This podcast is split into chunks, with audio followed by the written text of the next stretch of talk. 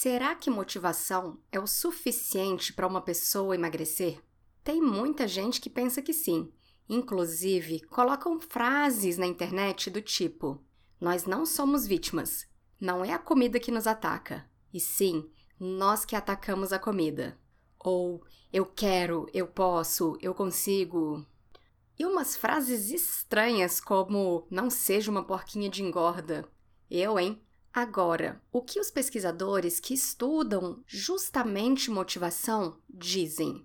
Eles dizem, na verdade, que depender da força de vontade para evitar completamente a comida é quase uma garantia de fracasso.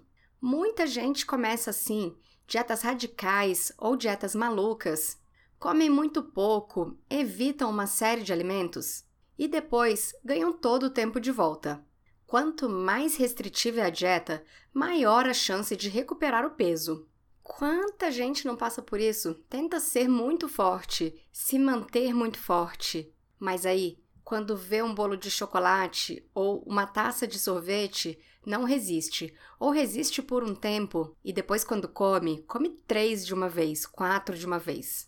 A razão pela qual a força de vontade não é muito eficaz em manter qualquer mudança é que quanto mais nós usamos a força de vontade, mais ela se desgasta.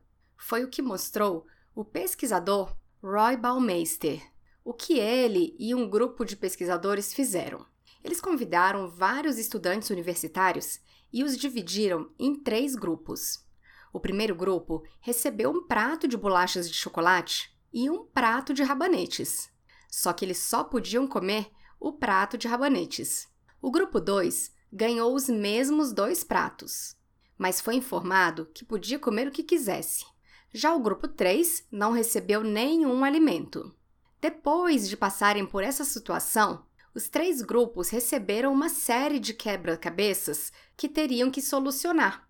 E o que aconteceu? Os alunos do grupo 1 desistiram muito mais rápido.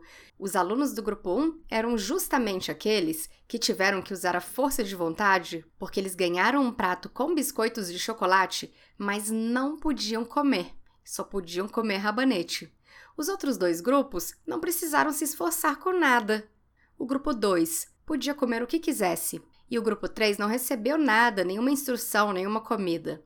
Então, para os estudantes do grupo 1, montar um quebra-cabeça difícil foi a gota d'água para a força de vontade. Eles já não tinham mais energia nem determinação sobrando para tentar solucionar o problema. Ou seja, quando dependemos apenas da força de vontade, a chance de insucesso é grande, porque é tão difícil que o estresse aumenta demais. E aí, a volta para os velhos hábitos parece o caminho mais fácil. Ou seja, uma reeducação lenta e gradual parece mais eficiente para a maioria das pessoas do que dietas restritivas. Qual é a sua experiência quanto a isso? Deixe um comentário. Vou adorar ouvir o que você tem a dizer. Para saber mais sobre esse assunto, acesse o site andreatorres.com.br Lá, você também vai encontrar cursos online sobre emagrecimento e sobre alimentação consciente. Assista aos vídeos gratuitos para entender de que forma trabalho estratégias que facilitam o emagrecimento sem tortura.